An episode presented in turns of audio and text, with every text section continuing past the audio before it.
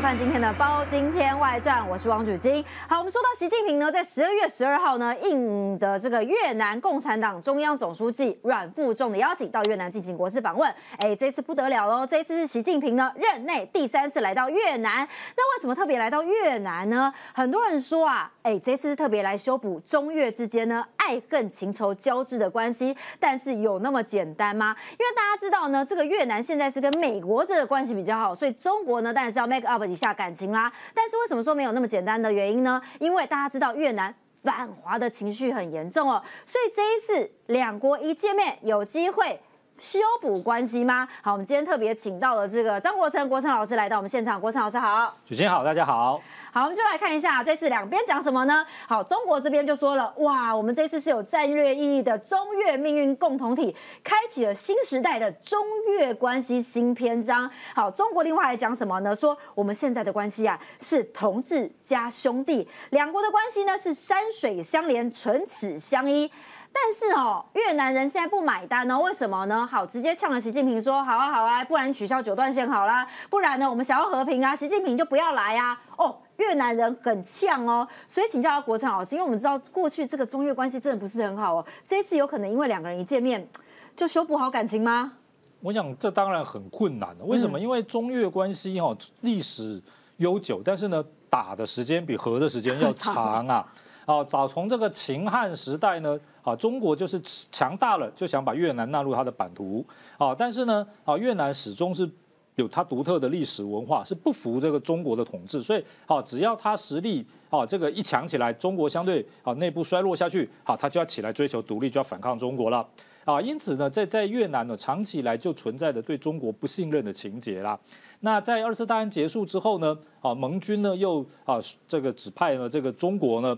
好，负责接收在越南的日军的投降。啊，然后啊，这个在这个情况之下呢，中国的军队又再次进入了啊越南的领土。那时候是啊国民政府时期嘛，那这个越南呢要追求独立呢，所以呢先联合好法国赶走了这个啊这个中华民国的军队，好，然后呢再联合中共好跟这个苏联的势力呢赶走法国，好，然后最后这个。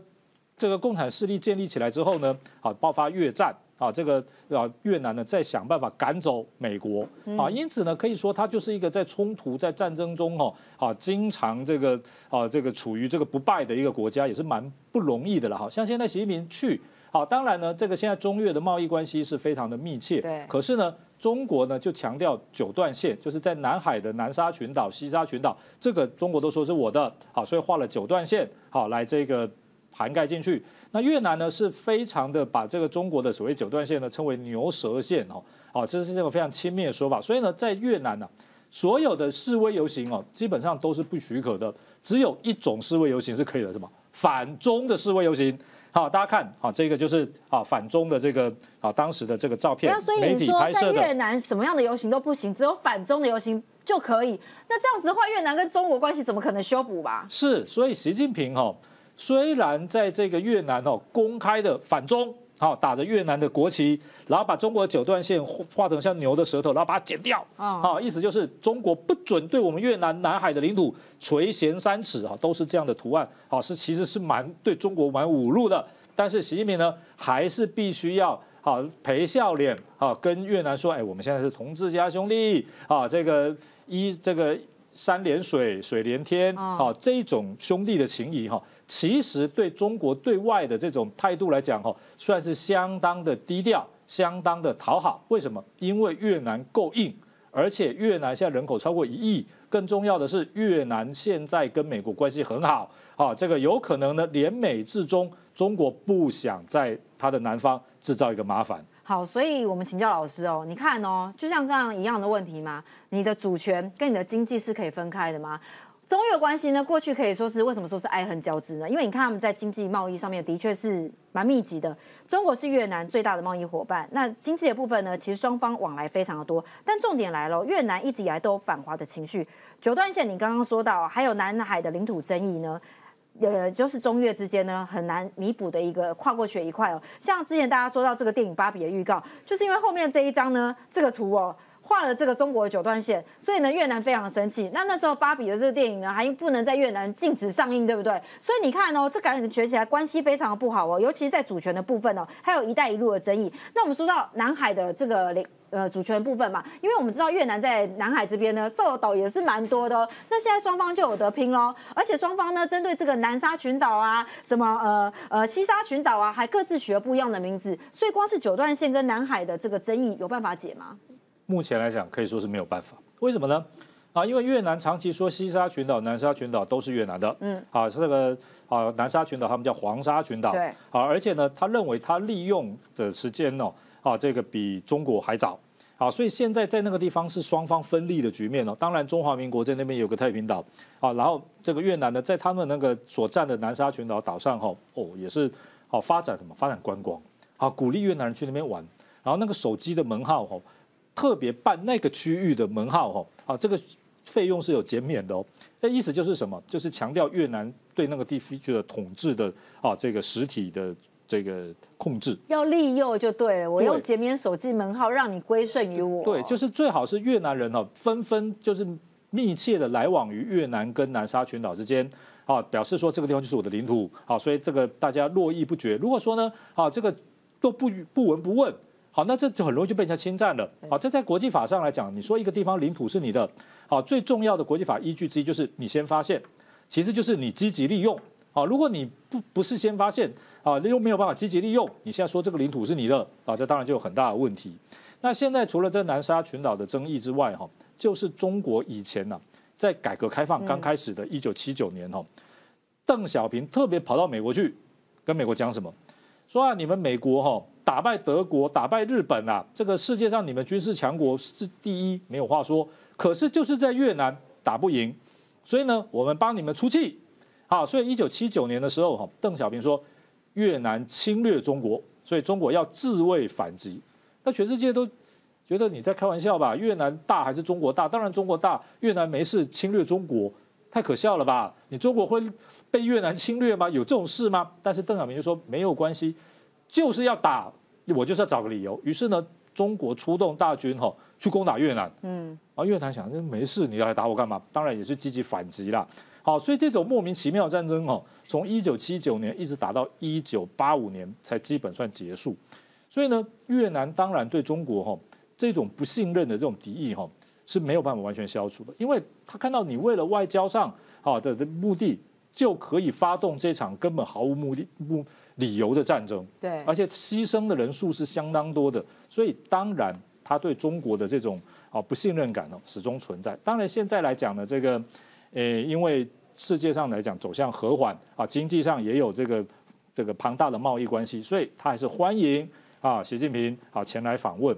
但是呢，你欢迎习近平，习近平拿这个“欢迎”两个字有代价的哦。嗯。啊，你提出了很长的这个援助的清单啊，特别是现在越南连中国的铁路啊，在过去啊越战时间建的，好，现在越南这边呢相对设施比较老旧了，好，越南现在啊开出价码了，希望中国能够无偿帮我。重建这个更新啊，新的铁路啊，能弄成高铁当然最好。但是呢，弄的过程当中哦，必须有我越南掌控施工的主导权。那中国哪要啊？这算不算一带一路的一部分？如果算的话，你可能要跟我，我要贷款给你啊。那越南会不会也怕怕呢？这个交易很难吧？感觉起来是一个诱因跟福利啦，我们做朋友的一个交换嘛？对，但是呢，啊，这个中国方面当然说，你越南又要我的好处。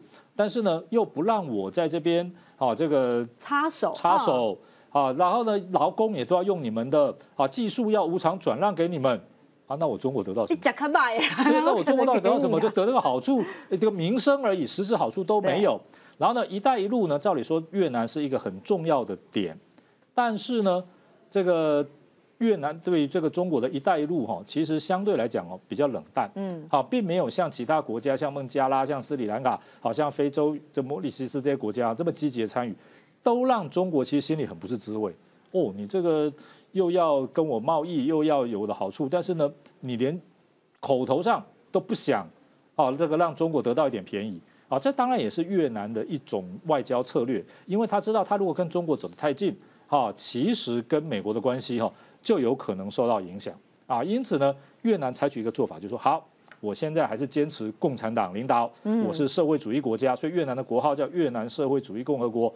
哎，我跟你中国够意思了吧？苏联解体，我也没有跟着解体啊。我跟你现在还是亚洲，你北边一个北韩，现在南边一个越南，我们三个就是共产党三兄弟了，不错吧？好，就这一点来讲，你再怎么样哈，你也要对我好一点。嗯。但是呢，实际的经贸关系，它跟美国发展非常密切。嗯。甚至希望看准了，现在很多的美资企业哈，因为美中贸易战的关系移出中国哈，哎，可不可以来我们越南啊？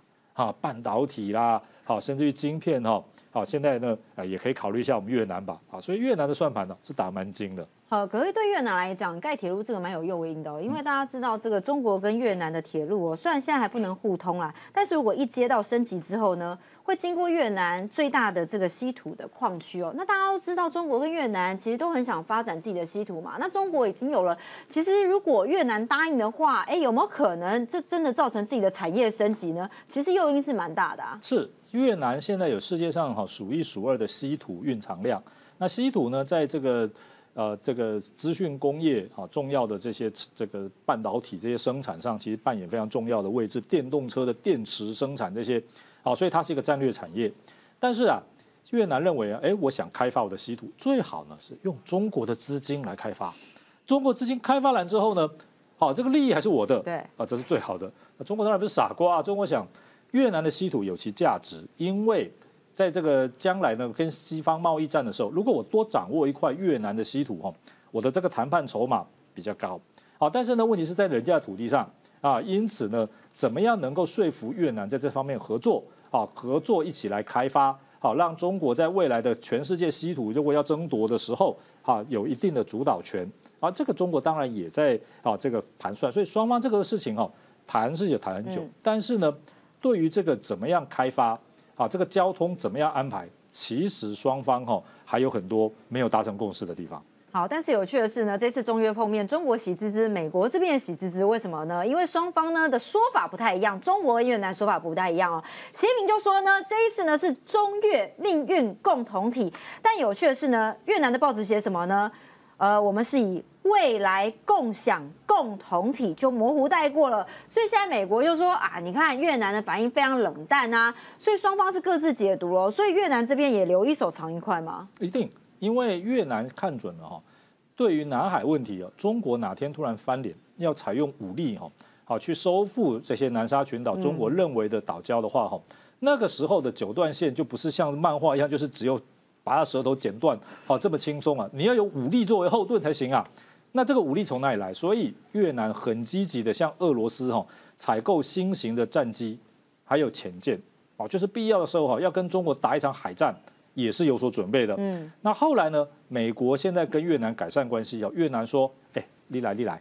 好，过去呢，好，这个越战时期，美国在南越新建的这些军事基地，一个最大的是岘港。嗯，啊，一九六五年呢，美军呢这个登陆越南，啊，参加越战，就是从这个岘港登陆的，啊，是一个非常大的基地。啊，现在越南说，如果美国呢，好要来这边进行友好的访问，进行安全的合作，啊，这个是欢迎的。然后另外呢，这个美国又花钱，以前在南越盖了一个基地叫金兰湾，后来呢，这个美国退出之后呢，租给俄苏联，啊，然后接给俄罗斯，现在俄罗斯比较没有钱了，啊，于是越南又说哈，哎，欢迎你美国哈，啊，要从事安全合作的话，这两个地方都可以让你们美国呢，啊，考虑呢必要的时候进行这个两个都可以停哦，都可以停，啊，所以呢，从这个这个二零一六年以来哈，这几年呢，美国的航空母舰特遣舰队哈，已经三次。啊，访问越南的港口，啊，最近一次是今年，啊，这个第七舰队的主力雷根号，啊，也开到越南，那开到越南干什么？啊，就代表说，第一个表示我们安全合作很密切，第二个呢，啊，也是先模拟一下，必要的时候呢，美国的航空母舰进驻越南，看你中国在南海，你敢不敢动？好，这一点其实是一个啊，美越方面呢，在这个安全合作非常具体的象征。好，所以你看哦，包括刚刚老师讲的岘港呢，跟这个金兰湾两个地理位置非常重要了。这也就是为什么越南呢成为中美关系的必争之地。因为我们看岘港这个部分呢，它靠近的是越南的最窄的地方，那它东边呢就是西沙群岛，就中国所谓的西沙群岛，而且呢它面向大海，所以易守难攻哦，地理条件算是非常完美哦。那在金兰湾这边的部分呢，可以看到它是越南的东南部哦，它可以说是世界上呢最好的这个深水港之一哦。那刚刚老师也说到呢，这边可以停。航空母舰还有上百艘的舰艇，那面向的就是南沙群岛这边。所以老师，你看哦，这两个地方来讲非常的重要，而且呢，美国还用了一个南海的三角洲，我觉得这也算是跟中国互别苗头啦。包括高雄的左营军港，还有金兰湾，还有这个菲律宾的苏比克湾哦。你看那时候这个部分哦，就是要跟中国来一较高下嘛。没错，第七舰队哦，以前在整个东南亚最重要的三个基地，好，刚才举金英讲了一个。菲律宾的苏比克湾，那规模非常大。然后第二个呢，啊，金兰湾跟岘港啊，这个在南越。那第三个呢，其实就是台湾的高雄啊，因为以前呢，啊，这个有这个中美共同防御条约，好，第七舰队的军舰呢，定期巡逻台湾海峡。好，那它的一个重点的这个基地呢，就是在高雄。好，所以高雄的基这个位置呢是非常重要，而且高雄港水也够深。好，其实呢，这个航空母舰或者是大型的这个巡洋舰以上的哦，也是可以进来的。啊，特别是现在高雄港如果扩已经扩建了啊，那规模更大。因此呢，以前美国哈现这个用来呢制衡苏联啊，这个威胁这个中国的这种基地哈，就是这三个。现在呢啊，越南也看准了美国呢有这个新冷战，有在围堵中国，所以呢他就把这个基地拿出来。啊，这个拿出来之后呢，它的战略价值哈哎就升高了。所以呢，今年。美国国务卿布林肯也去了，嗯，拜登也去了。哦，这个其实当年呢，川普跟这个金正恩哦要会谈哦，也是透过越南在重新牵线。好，代表什么？他自认为实际上也没有错。他现在在这个亚太的这个战略地位哈，好是逐渐的在攀升啊。因此，这个当然中国呢也不得不拉拢他了。好，所以请教老师哦，你看哦，美国先去，中国再去。那这东西至少有个先后顺序嘛？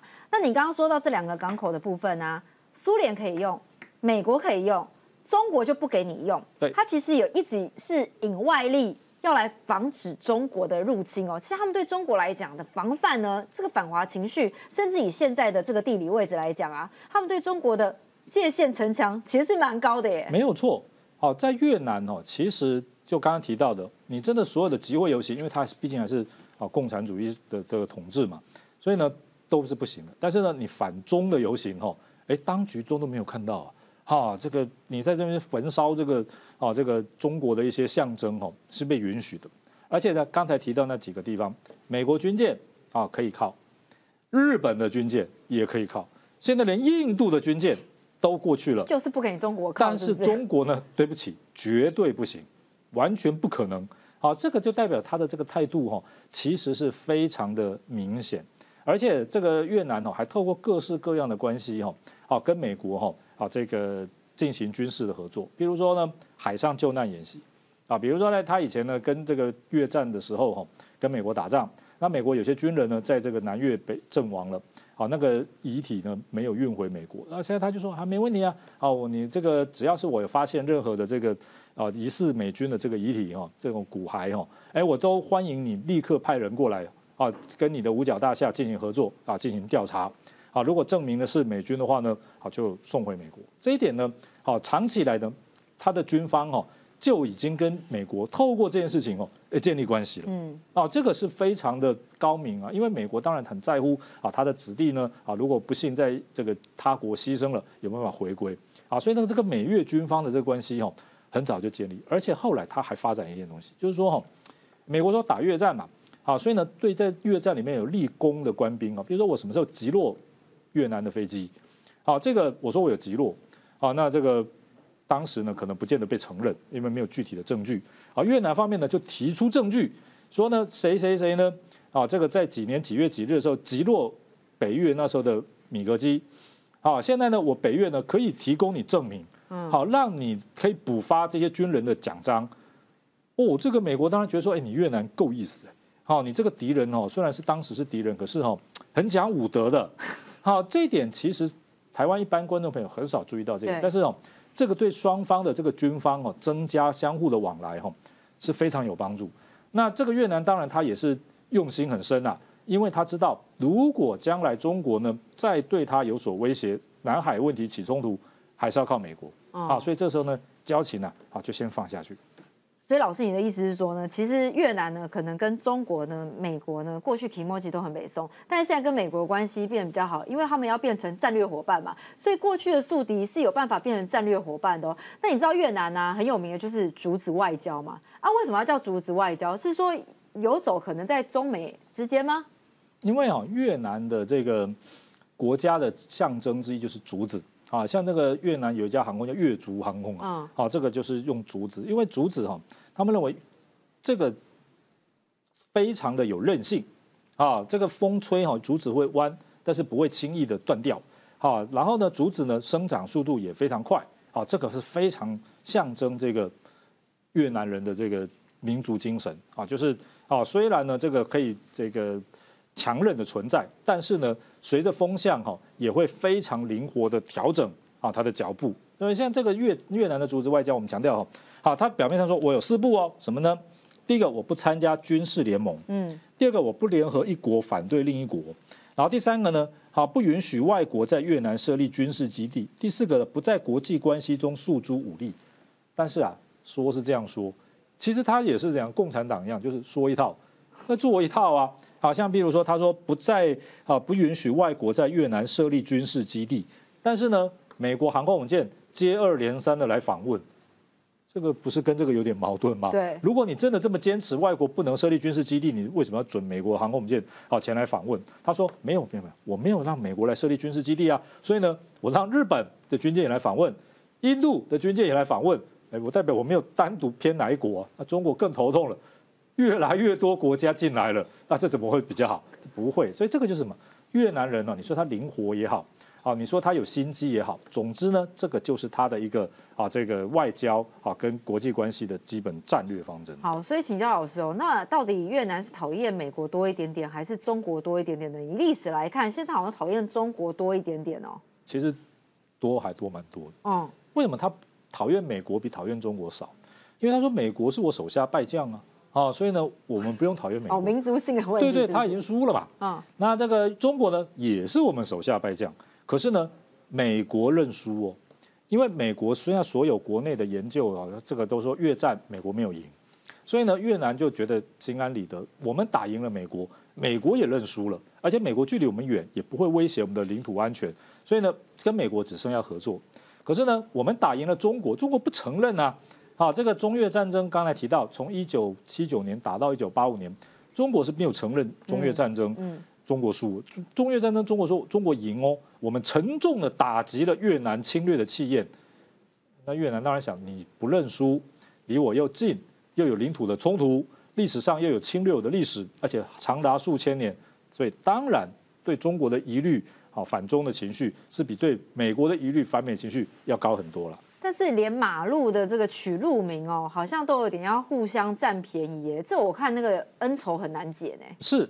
好像譬如说呢，以前呢，这个中华民国呢，啊，跟南越是有邦交的，对啊，当时设有大使馆，啊，大使馆设在当时南越的首都西贡，现在的胡志明市，他就特别把我们摆在哪里呢？摆在一条街叫曾女王街，这曾女王哦是啊姓曾啊，就魏征的曾哈，啊，这个是越南的传奇民族英雄哈，好是两姐妹哦，担了越南的女王，然后呢带领越南人打败中国，啊，所以呢。以他的这个民族英雄的名字命名一条街，这很正常。但是特别把当时的中华民国大使馆放到这条街，哦，要吃你豆腐。对的，这个就是一种态度嘛。好，那我们当然那时候也就假装不晓得了哈。然后呢，好，这个其他的机构哈，他就设在这个，他有一个抗中的民族英雄叫陈兴道，好，姓陈名兴道，啊，这个呢也是一个非常知名的这个地这个民族英雄。好，然后呢，其他我们的这个机构呢就被放在那条街。这怎么办呢？那我们那时候呢，啊，因为当时这个外交局势呢也比较困难啊，所以呢也就接受。所以越南其实大的地方哦，它灵活啊，但是小的地方呢，它也是绝对不让的。好，所以大家说这个越南民族性很特别，尤其它是打过啊打败中国最多次的民族哦，就是越南啦。那包括老师刚刚讲呢，其实越南跟台湾关系蛮不错的。那以台湾怎么样以越南做借鉴呢？怎么样小虾米对抗大鲸鱼啊？一啊，这个 越南呢，其实这个非常善用这个国际关系的矛盾。嗯啊，像譬如说他以前联中制法，嗯，然后呢联这个 这个俄罗斯啊中制美。好，后来呢又联苏至中，现在又联美至中，好，所以呢各式各样的这个力量哦，只要是对他有利，好，他都会加以利用，好，但是在利用的过程当中哦，第一个他国内非常团结，第二个他非常重视他传统的历史文化，啊，第三个哈，他知道中国离他很近，所以呢他有特别去中国化，啊，这当然不是完全台湾都可以采取，但是他就强调认同独立主权这三个是缺一不可。啊，这个对于这个国内啊这些啊这种反而反中的人哦，啊其实呢啊这个我们看到哎他就予以鼓励。啊想要亲中的人哦，其实在几十年前呢还在中国援助他的时候，哦亲中的人就被打压，嗯。啊意思就强调什么？敌我意识要清楚啊这一点我觉得对台湾来讲哦其实都是可以啊值得参考的。所以越南去中国化是很明显哦，因为你看从文字来看呐，现在越南文字走的是拼音哦。是，本来越南在古代哦，在明朝以前哦，啊，它很多的这种士大夫阶级哦，都还是直接用中文啊，用汉字。他们要考试吗？对，也要考科举考试，也有中国的宫殿制度，也有这个朝政，啊，也有这个宰相，他们的名字也是姓加名啊，就是跟啊这个中国是一样的。但后来哈，他先发明一种字叫“南”字，这个“南”是一个口旁边加一个南北的“南”南字，这个“南”字呢，就是慢慢的把越南语哈文字化，“南”字是从这个中文字哈把它变通啊，把它造出来的，但是不是中文字。嗯。好，后来呢，到了十九世纪之后，连“南”字慢慢都不再使用，好，就是直接把它拼音化，好，就跟中文中国字就距离越来越远。现在的年轻一辈的这越南人，中文是要另外学啊，这个。没有办法再再直接读懂啊中国的这个经典啊这些以前的文字啊这就是什么？因为他认为说你如果那这个地方不去中国化哈，早晚就会被中国所同化，嗯，啊那就会变成中国的一部分。所以这一块他们是非常坚持。当然他以前为了去中国化，他就有排华，啊这个就是啊对这个越南境内的这些华侨哈也有非常。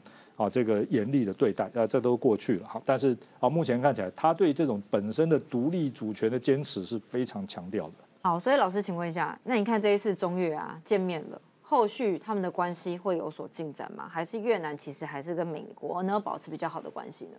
其实越南有一点就是哦，它的经贸哈是逐渐哦，也是中国当然是大众，嗯，但是它逐渐发展东南亚、印度、啊美国啊这三块的这个关系。那当然，国防呢，好，这个安全呢，当然是跟美国、日本、印度啊，甚至于澳洲哈啊加强合作。这是很神奇的，就是说哈，还有一个就韩国，好，他现在也积极的跟韩国发展关系，甚至说将来好，甚至跟这个韩国有可能发展到国防的合作。啊，他对韩国的这个教练机了哈，甚至潜舰哦，其实都很有兴趣。啊，这一点来讲，就代表说他的这个外交安全上这个灵活的一块，因为他知道这方面不可能靠中国的啦。啊，也不可能说我不买什么武器，好换取中国的善意。啊，他知道这个是绝对做不到的。好，所以以台湾来接近的话，你看哦，台湾有办法呢。我们现在也在走这个外交很灵活的部分嘛，跟中国的其他国家做朋友嘛。那你看，像越南也知道这样的情况嘛，中国就是想要吃掉你的主权部分嘛。这其实跟台湾来讲关系也蛮类似的。是，那这个当然了，说越南因为它过去的历史关系，它去中国化嘛。啊，但是台湾目前来讲的话，我们说要想去中国化。不太可能了，比较困难。好，但是其他方面，比如说外交上哈，啊，广结善缘，多交朋友。我想，尤其是跟美国这个啊、日本这些强化关系，这点我觉得我们是啊可以仿效。而且我们还有很多优势啊，比如说越南，毕竟它还是共产国家嘛，啊，它的这个一党专政好的这个制度不会随便改变。可是我们不会有这个问题啊，我们是民主体制啊，这个跟其他国家往来是不会有任何障碍。那第二个就是我们台湾呢，其实这经济发展的基础哈。啊，在这个高科技啊、半导体啊这些，在世界上是具有战略地位的。啊，这一点越南是很羡慕啊。啊，他也很想学习，说，哎，正好我们在越南呢也有办法，半导体呀，好这个晶圆制作啊，好封装啊这些东西也能够移到我们越南。啊，但但当然合作是归合作，台湾在这方面，我们在世界上是有优势的啊，所以我想，啊，我们跟越南呢，现在来讲，因为有很多新住民啊，也来自越南啊，所以怎么样能够啊，这在这双方强化这个合作哈，啊，这个增加交流哈，啊，我想这个其实是蛮重要。那现在看起来台越关系比中越关系好哎，因为台越基本上矛盾比较少。啊，当然在南海问题上，我们的立场跟中国比较有点接近了，就是我他们是讲九段线嘛，我们呢以前有十一段线，就是我们也是说。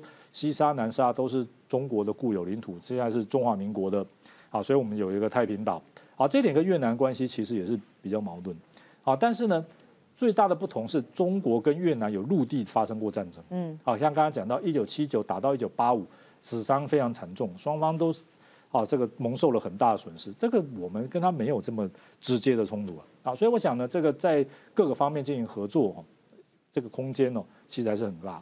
好，所以你看啊，虽然是习近平呢跟这个阮富仲来见面了，但是一时半刻呢看起来中越关系是很难解的。但是从越南的这样很灵活的外交态度，其实也是值得台湾来借鉴的。好，感谢大家收看今天的《包青天外传》，我们下次再会喽，拜拜，谢谢大家。